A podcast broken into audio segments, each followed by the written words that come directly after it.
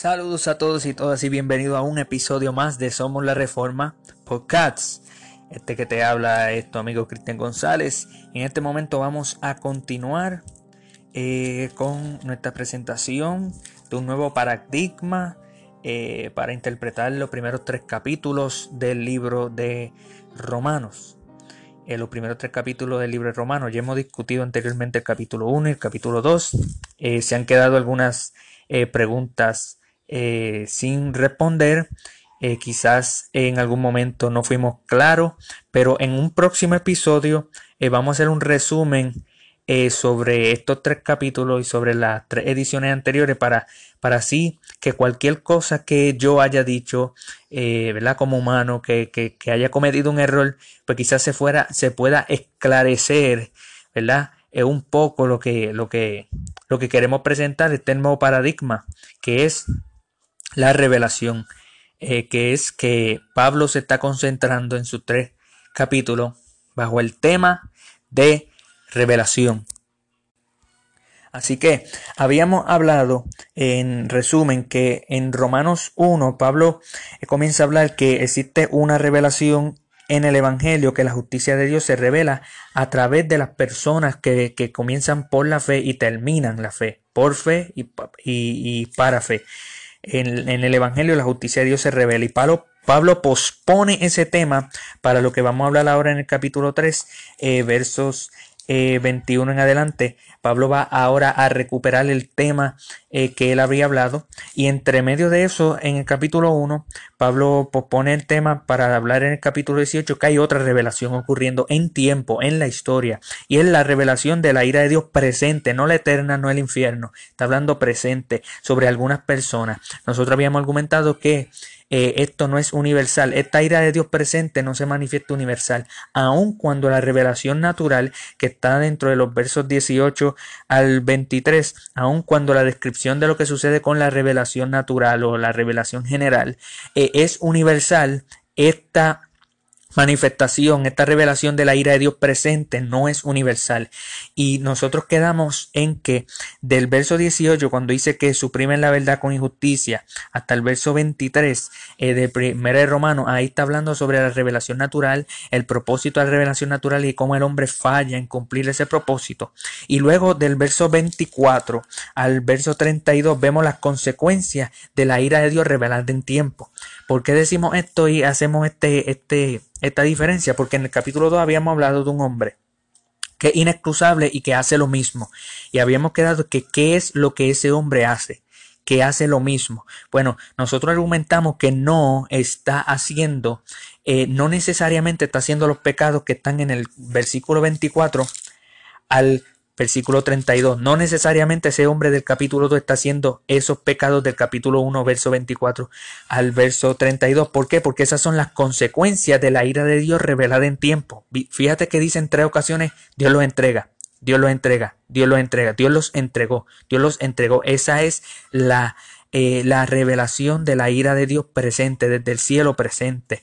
Por lo tanto, como este hombre en el capítulo 2 se muestra de que no está padeciendo la ira de Dios, sino que esa ira de Dios está pospuesta para eh, cuando dice, para el día de la ira y de la revelación, otra revelación, en el día de la ira, en el justo juicio de Dios, es claro concluir que entonces este hombre no necesariamente está cometiendo los pecados del versículo 4 al, al versículo 32 del capítulo 1 de Romanos, sino más bien que este hombre está pecando desde, los, desde el verso 18 al verso 23, que es que suprime la verdad e injusticia, le es manifiesto, pero no cumple el propósito de glorificar a Dios y darle gracia eh, por la revelación eh, natural. Ese, ese tipo de, de, cosas que dice cambiaron la gloria del hombre, del Dios incorruptible en semejanza del, de imagen de hombre cuadru, corruptible, de ave, de cuadrúpede y de retire. Esas cosas sí. Y luego en el verso 24, por lo cual Dios lo entregó, eso no necesariamente en el, en el hombre del capítulo 2, porque esa es la revelación. Y yo espero que ustedes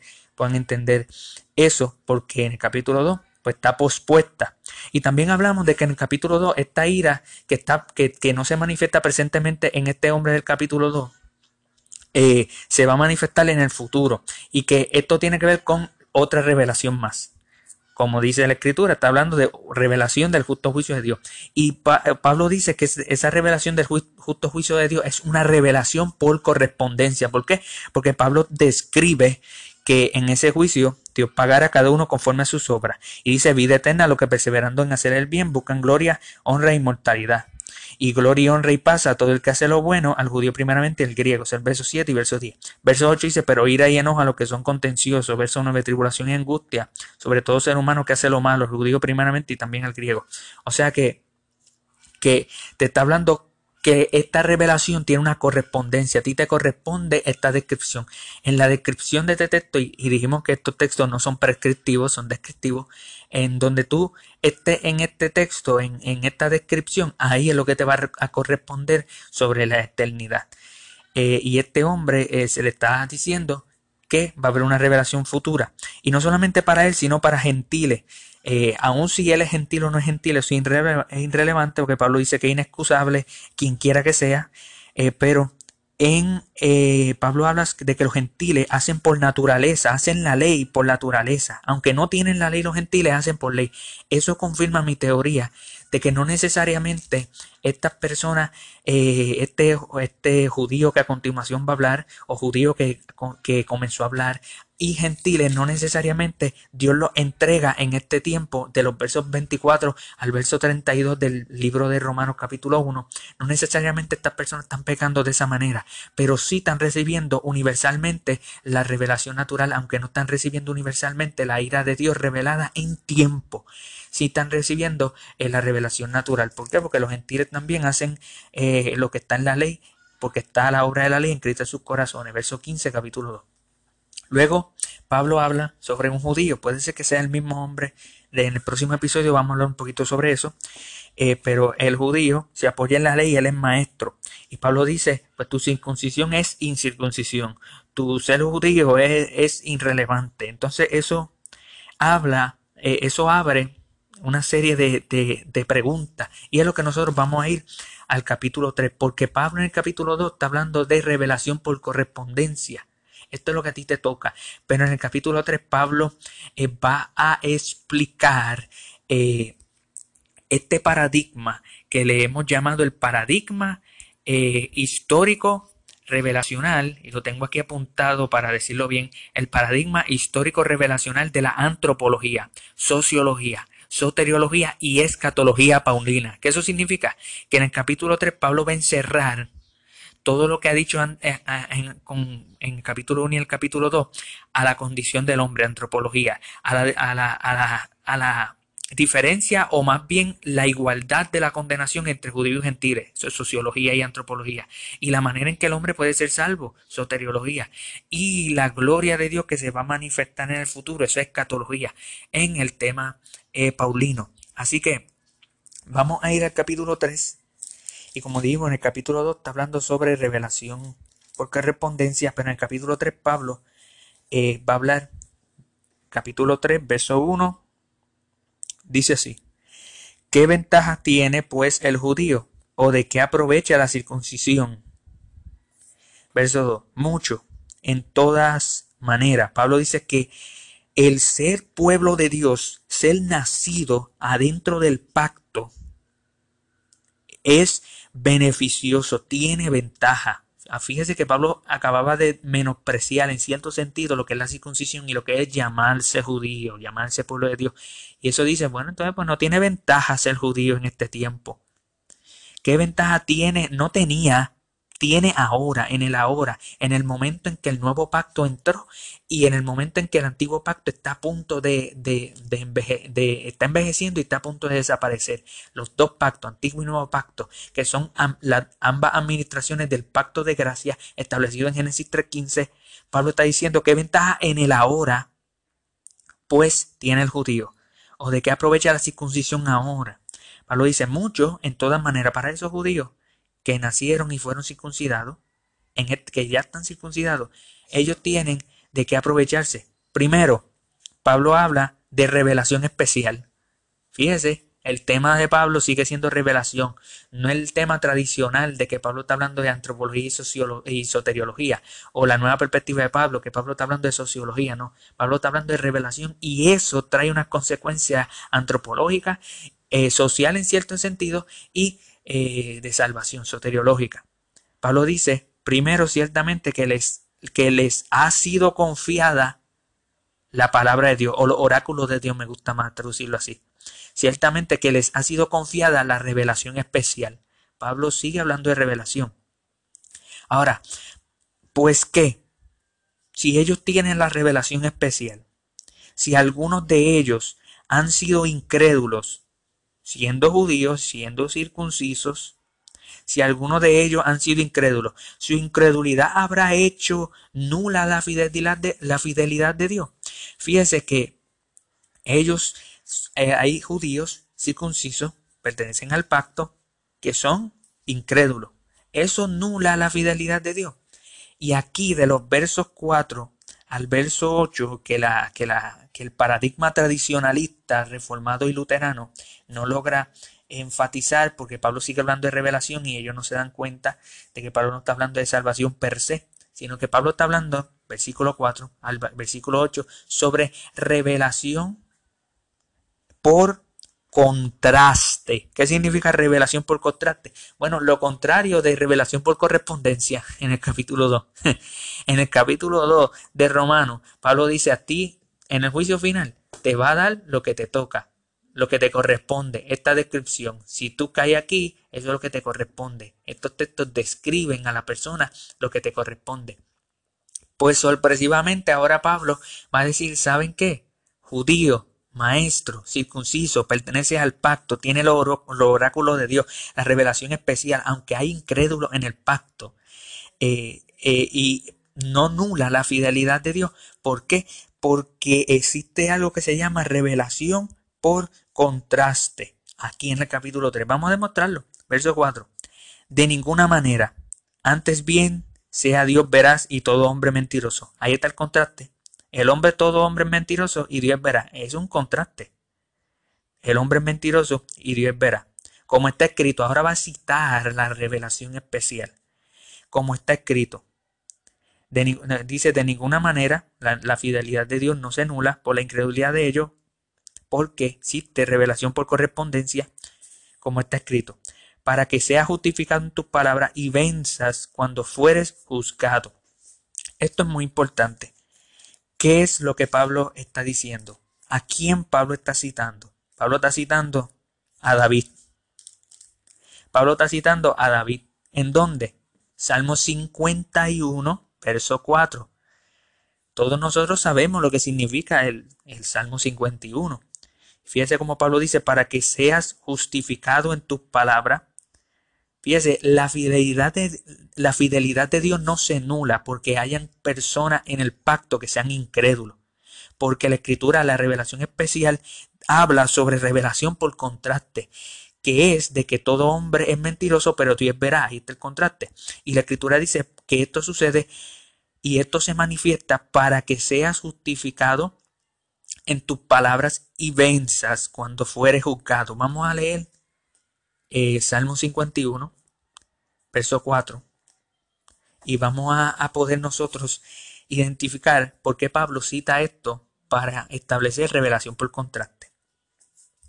Ok, Salmo 51, verso 4 dice, contra ti, contra ti solo he pecado y he hecho lo malo delante de tus ojos, para que sea reconocido en tu palabra y tenido por puro en tu juicio. Pablo está citando la Septuaginta, pero aún así Pablo deja unos versículos, pero Pablo eh, no cita Salmo 51 completamente porque sabemos que el Nuevo Testamento coge textos del Antiguo Testamento y los aplica y Pablo está haciendo eso para demostrar su, eh, su teoría de que existe revelación por correspondencia que manifiesta la fidelidad de Dios, la veracidad de Dios por encima de la incredulidad y de la mentira del hombre de los hombres y de las mujeres, las personas que pertenecen al pacto, que son judíos, en, en otras palabras, pueblo de Dios. Eso es lo que significa ser judío, pueblo de Dios. Eh, aplica a nosotros también los cristianos, pueblo de Dios. eh, porque el nuevo pacto también, eh, después podemos hablar sobre eso, pero el nuevo pacto se enfatiza de que nosotros también pertenecemos a Israel, el pueblo de Dios. Amén. Y a la circuncisión, los que están bajo la señal del pacto pueden ser incrédulos, pero la, no nula la, la, fidelidad de Dios. Esto es para los credos bautistas y en el próximo episodio vamos a hablar sobre eso. Aunque Pablo no está hablando de que los infantes deben ser bautizados, este capítulo, en esta sección de revelación por contraste, yo creo que Pablo está haciendo un buen argumento diciendo que desde el antiguo pacto hasta el nuevo pacto sigue la revelación por contraste. Y si sigue la revelación por contraste, significa que hay personas en el pacto, en el nuevo pacto, que se manifiesta esa revelación por contraste. Y como se manifiesta esa revelación por contraste, se tiene que manifestar sobre ellos porque son incrédulos, aunque están en el nuevo pacto y reciben la señal. Por lo tanto, se bautizan los hijos de los creyentes, aunque sean incrédulos porque se va a manifestar eh, revelación por contraste, al igual que con David, que en el verso 4 dice, contra ti, contra ti solo he pecado y he hecho lo malo delante de sus ojos para que sea reconocido justo en tu palabra y tenido por puro en tu juicio. Voy a leer el verso 13 de Salmo 51. Dice, entonces enseñaré a los transgresores tu camino y los pecadores se convertirán a ti. En otras palabras, entonces seré maestro de los transgresores y los pecadores se convertirán a ti. Esto es muy importante porque Pablo eh, está trayendo el pecado a David como eh, la tipología de lo que es revelación por contraste. Pablo está cogiendo a David en Salmo 51, que sabemos que trata eh, cuando Natán confronta a David por su pecado por su adulterio y por otros pecados más, pero está enfatizando más en el adulterio con Betsabé. En, eso lo podemos ver en, segunda eh, de Samuel. Eh, Pablo está utilizando a David. Miren por qué. Pablo está utilizando a David porque David es el pleno ejemplo de la fidelidad de Dios. Pablo sigue hablando de revelación especial y ahora revelación especial con revelación por contraste. ¿Y quién puede ser el mejor, el mayor ejemplo de revelación por contraste? Pablo cita a David. Y Pablo cita a David en el contexto del capítulo 3 y el capítulo 2, porque en el capítulo 2 Pablo está hablando a un maestro. Dice, judío, tú que, tú que enseñas a los indoctos, tú que enseñas, tú eres, que, tú eres maestro de los niños. Eh, dice la escritura en el capítulo 2. Y Pablo está diciendo, yo quiero enseñarte a ti, tú que eres judío, tú que eres la circuncisión, que tienes ventaja por ser judío y por ser de la circuncisión y por ser maestro, eh, por ser instructor de los doctos, maestro de niños, que tiene la ley, la forma de la ciencia y la verdad, capítulo 2, verso 20. ¿Por qué? Porque quiero decirle que existe en la revelación especial algo que ocurre que tiene que ver con revelación por contraste. El ejemplo es otro maestro igual que tú, otro maestro igual que tú, que cayó también en adulterio igual que tú. Capítulo 2, verso 22 dice, tú que dices que no sea de adulterar, adultera. Y Pablo cita el Salmo 51 sobre el adulterio de David, porque en el verso 13 Pablo, eh, David dice, yo seré maestro y se convertirán a ti, yo seré maestro. Esto que me acaba de pasar, David dice, este pecado, esta infidelidad, esta, esta manera de yo haber pecado contra ti va a ser una enseñanza. A través de esto yo voy. Y, David está haciendo ¿verdad? algo eh, que se cumple en su tiempo, pero también tiene un, un cumplimiento futuro, un cumplimiento profético, porque Pablo arrastra a David y dice, David es el mejor ejemplo de que ser judío aprovecha, verso 1, y aprovecha la circuncisión, verso 2, porque David tenía la palabra de Dios, verso, verso 2, eh, eh, porque aunque David estaba mostrando que su comportamiento era como lo de los incrédulos, su adulterio, pero David era maestro como tú, capítulo 2. Su incredulidad, la incredulidad de David no hizo nula la fidelidad de Dios. ¿Por qué? Porque David era un maestro. Y dice en el Salmo 51, David mismo reconoció eso cuando dijo, para que sea justificado en tus palabras y venza cuando fuere juzgado porque eso significa que Dios es veraz y todo hombre mentiroso, que ocurre revelación por correspondencia, que significa que Dios no le da al hombre, a cierto hombre, soberanamente lo que ellos se merecen, sino que Dios le da misericordia, Dios le da eh, eh, eh, su gracia y su misericordia. Amén. Dice luego en el verso 5, y si nuestra injusticia hace resaltar, resaltar, eso es revelación. Si nuestra injusticia hace resaltar la justicia de Dios, ¿qué diremos? Ve, revelación por contraste. La injusticia nuestra, y Pablo se incluye aquí, Pablo está en el nuevo pacto. Eso, eso, eso los bautistas deben de, de verificar por qué Pablo se incluye en el nuevo pacto y dice que nuestra injusticia, y Pablo está incluyendo este maestro en el capítulo 2, este maestro, que es injusto también, su injusticia, que hace resaltar la justicia de Dios. ¿Qué diremos? Eso es revelación por contraste. El hombre es injusto, pero esa injusticia revela la justicia de Dios. ¿Qué diremos? ¿Será injusto Dios que da castigo? O hablo como hombre. Verso 6. En ninguna manera, de otro modo, ¿cómo juzgaría Dios al mundo? O sea, Dios es soberano. Eh, verso 7. Pero si por mi mentira la verdad de Dios abundó para, para su gloria. ¿Viste? Revelación por contraste. El hombre miente y la verdad de Dios abunda más todavía para su gloria. Pablo pregunta, ¿por qué aún yo soy juzgado como pecador? Verso 8. ¿Y por qué no decir como algunos nos calumnia y como algunos como se nos calumnian y como algunos cuya condenación es justa, afirma que nosotros que decimos, hagamos males para que vengan bienes. Pablo está diciendo, hay personas que están malinterpretando revelación por contraste. Es cierto de que el hombre hace algo, el hombre peca y Dios muestra su misericordia en algunas ocasiones. Y esa es la revelación por contraste. El mejor ejemplo, David. Mira cómo dice el Salmo 51, ¿ves? Eh, eso es lo que está citando este Pablo a David. El mejor ejemplo es David. Pero algunos de ustedes, algunas personas, malinterpretan la revelación por contraste y dicen, bueno, ¿por qué no decir como ustedes, como algunas personas dicen, cuya condenación es justa, dicen, hagamos males para que vengan bienes? Vamos a abusar de la revelación por contraste. Pablo dice en el verso 9 que no. No, no, no. Que pues somos nosotros mejores que ellos, mejores que quién? Mejores que los del verso 8 que dice, cuya condenación es justa. Que pues somos mejores que ellos, cuya condenación es justa. Ellos que reciben, que no reciben revelación por contraste, porque no reciben la misericordia de Dios, que van a ser juzgados en el juicio, que están predeterminados para glorificar a Dios en su destrucción, capítulo 9 de Romanos. Esta gente cuya condenación es justa, está preparada para ello. Ellos dicen, hagamos males para que vengan bienes. Y Pablo dice, nosotros no somos mejores que ellos, los que se van a, a condenar. Todos somos iguales. Y aquí es donde Pablo va a hablar y a sobre eh, el pecado universal en el hombre. Dice, somos mejores que ellos, los que estamos en el pacto. Somos mejores que ellos en ninguna manera. Sino que es que la revelación, Dios es soberano. Dios salva a quien Él desea. Dice, pues ya hemos acusado a judíos y gentiles que todos están bajo el poder, bajo el pecado. Y cuando dice ya hemos acusado, significa ya lo hicimos, y Pablo está hablando en plural, autoridad apostólica. Galatas 3.22 habla sobre eso. Es que la acusación sobre judíos y gentiles de que todos están bajo pecado. Verso 10.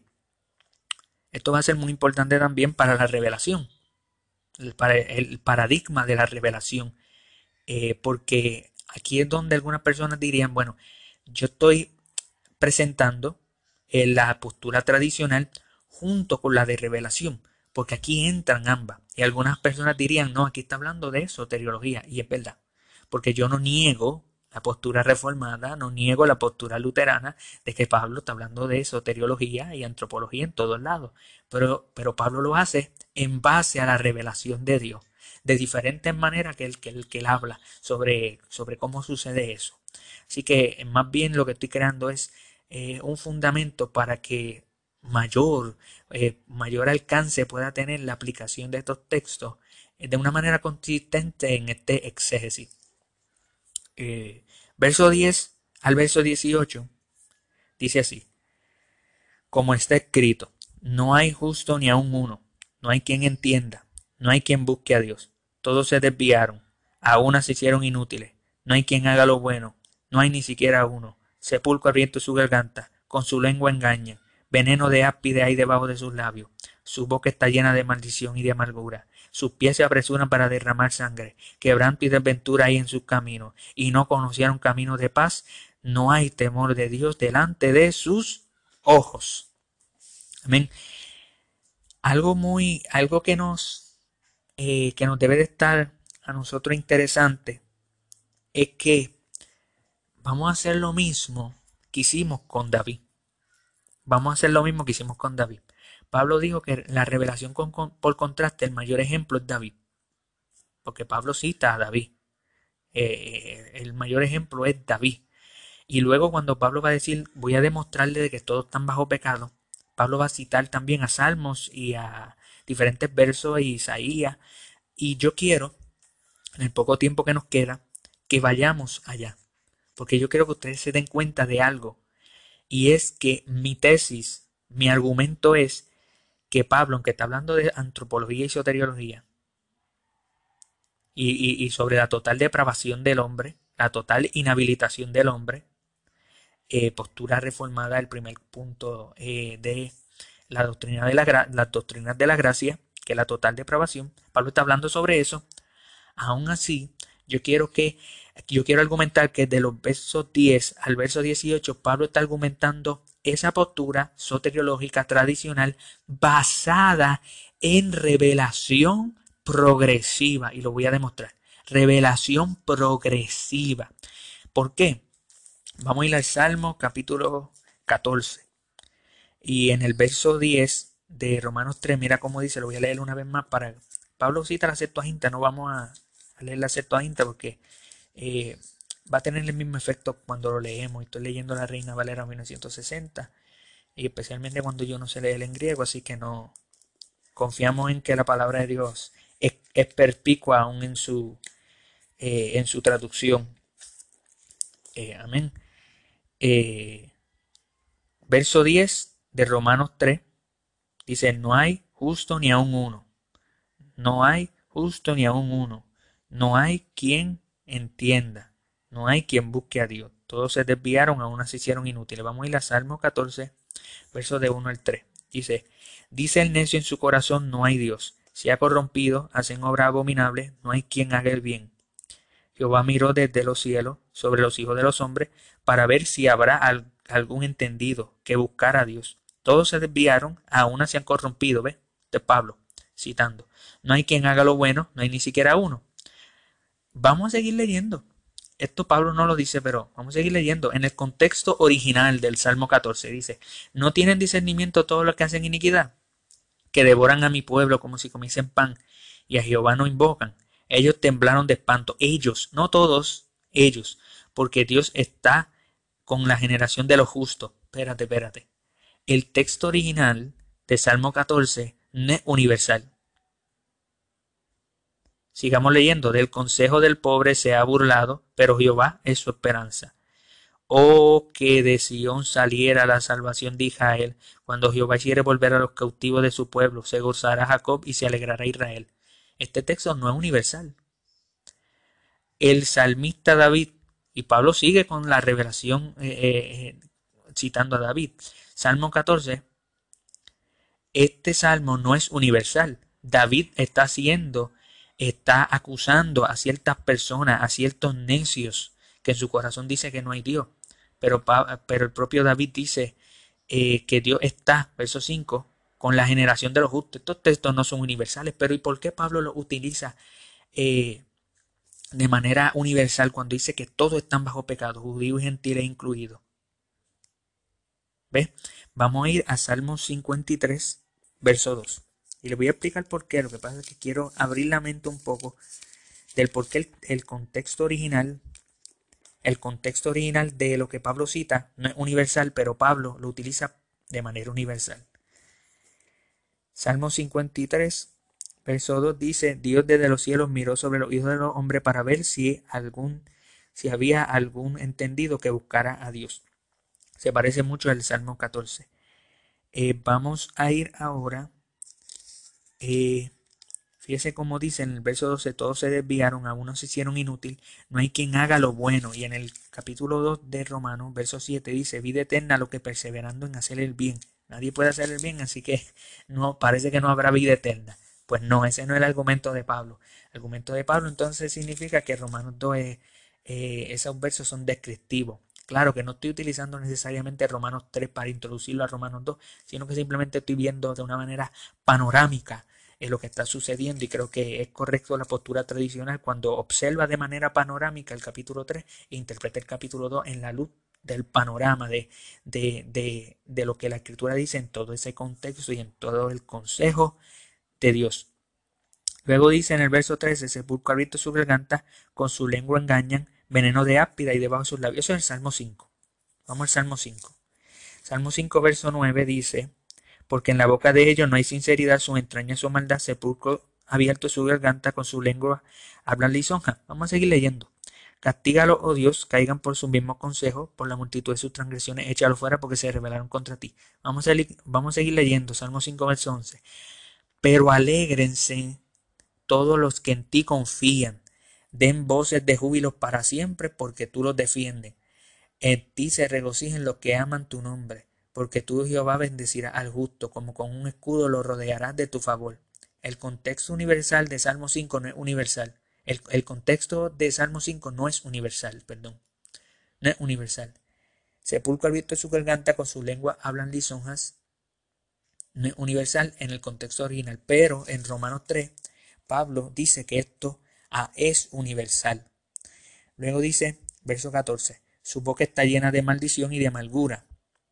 Su pie se apresura para derramar sangre. Eso es Isaías 59, versos 7 y 8 quebranto y desventura hay en su camino, y no conocieron camino de paz, no hay temor de Dios delante de sus ojos. Es, es Salmo 36.1. Todos estos versos, búscalo en su casa, en, en donde esté escuchando este podcast. Todos estos versos en su contexto original no son universales. Está hablando de que hay uno que están haciendo esto y otro, el pueblo de Dios, no están haciendo esto. Pero Pablo dice en el verso 9 que él está utilizando estos versos para decir que todos, todos universalmente están bajo pecado. ¿Por qué? ¿Por qué razón Pablo utiliza textos eh, no universales y lo universaliza en el Nuevo Testamento? La respuesta, revelación continua, revelación progresiva. Todavía el canon no se había cerrado. Y si nosotros vamos a diferentes lugares en el Nuevo Testamento, vamos a encontrar que los apóstoles citan el Antiguo Testamento. Eh, de tal manera, con la autoridad que Dios les da para hablar e interpretar el Antiguo Testamento eh, aún eh, en, el contexto del, Nuevo Pacto. Y Pablo está haciendo esto. Pablo está diciendo que, lo, que la revelación de Dios a través de, Isaías y, especialmente David, que es el más quien cita es que para David parece ser que esto es para algunos, pero yo quiero decirle que el propio David y todos, todos están bajo pecado, y eso lo dice la escritura. Así que esto trata sobre ahora sobre revelación continua. Y para terminar, nosotros dijimos, eh, verso 19, pero sabemos que todo lo que la ley dice lo dice a los que están bajo pecado.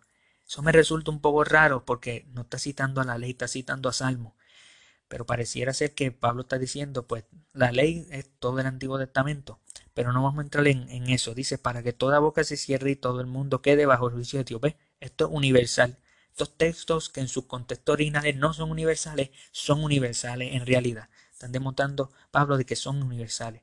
Dice, ya que por la obra de la ley ningún ser humano será justificado delante de Dios, porque por medio de la ley es revelación del pecado o conocimiento del pecado.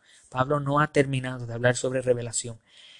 En Romanos 1, verso 17, como habíamos dicho anteriormente, dice, porque en el Evangelio la justicia de Dios se revela por fe y para fe, como está escrito, más justo por la fe vivirá. Pablo pospuso ese tema y ahora lo continúa en los versos 21 del capítulo 3, 21 al 26. Mira cómo dice. Pero ahora, aparte de la ley, se ha manifestado, ve, revelación, la justicia de Dios, testificada por la ley y por los profetas la justicia de Dios que se manifiesta. Él dijo que se manifiesta. Así que vamos a argumentarle que el verso 22, aunque no dice que se ha manifestado, está hablando de la misma justicia, por lo tanto es revelación. La justicia de Dios que se revela por medio de la fe en Jesucristo para todos los que creen en Él, porque no hay diferencia. No hay diferencia en tanto condenación como salvación. Si tú crees en Él, no hay diferencia. Verso 23. Por cuanto todos pecaron y están destituidos de la gloria de Dios. Esto eh, confirma el paradigma del capítulo 2 que yo dije que, que no todos experimentan la ira de Dios presente. ¿Por qué? Verso 23, por cuanto todos pecaron están destituidos de la gloria de Dios. ¿Por qué están destituidos de la gloria de Dios? Romanos 1, verso 21. Pues habiendo conocido a Dios no le glorificaron como a Dios ni le dieron gracia, sino que se envanecieron en sus razonamientos y su necio corazón fue entenebrecido. ¿Ve? Habiendo conocido a Dios, no le glorificaron como a Dios. Verso capítulo 3, en verso 23, por cuanto todos pecaron, están destituidos de la gloria de Dios. ¿Ve? No glorificaron a Dios. Verso 23 del capítulo 1 dice, y cambiaron la gloria del Dios incorruptible en semejanza de imagen de hombre corruptible. ¿Ve? Cambiaron la gloria de Dios, por eso están destituidos. Eh, yo traduciría destituido, le hace falta, les hace falta. En otras palabras, por cuanto todos pecaron y, y they, are, they are lacking the glory of God. Ellos le hace falta, están destituidos, ellos le, les hace falta la gloria de Dios. ¿Por qué? porque ellos no glorificaron a Dios. No cumplieron el propósito de revelación natural.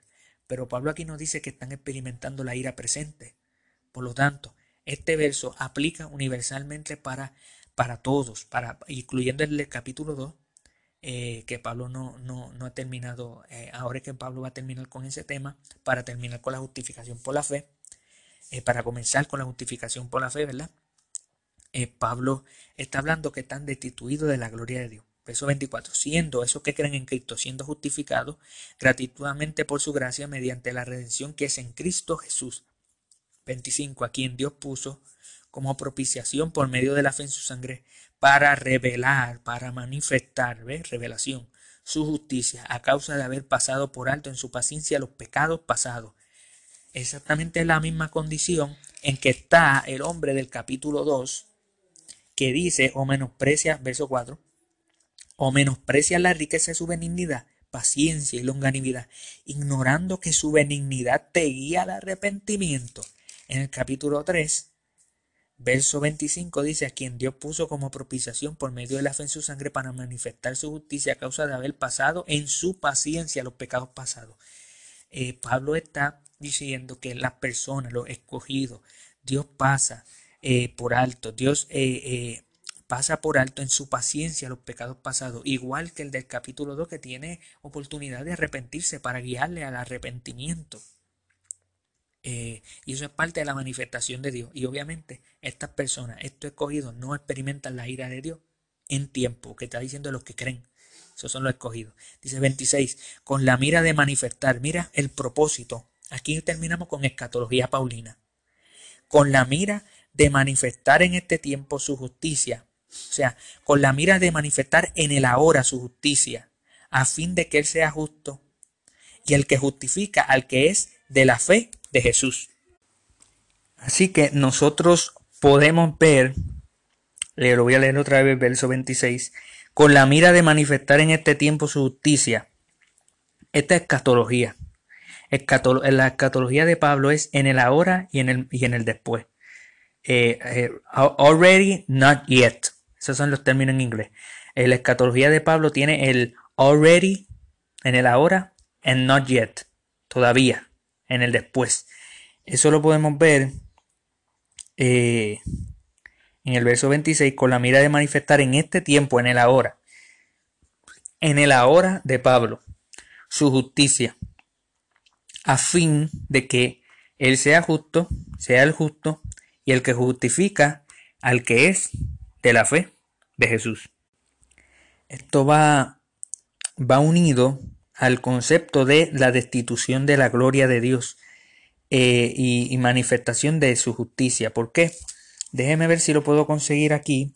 Eh, Romanos 5.2 dice, por quien también tenemos entrada por la fe a esta gracia en la cual estamos firmes y nos gloriamos en la esperanza de la gloria de Dios. Ahí está escatología en el futuro, en el, en el, en el, después de Dios.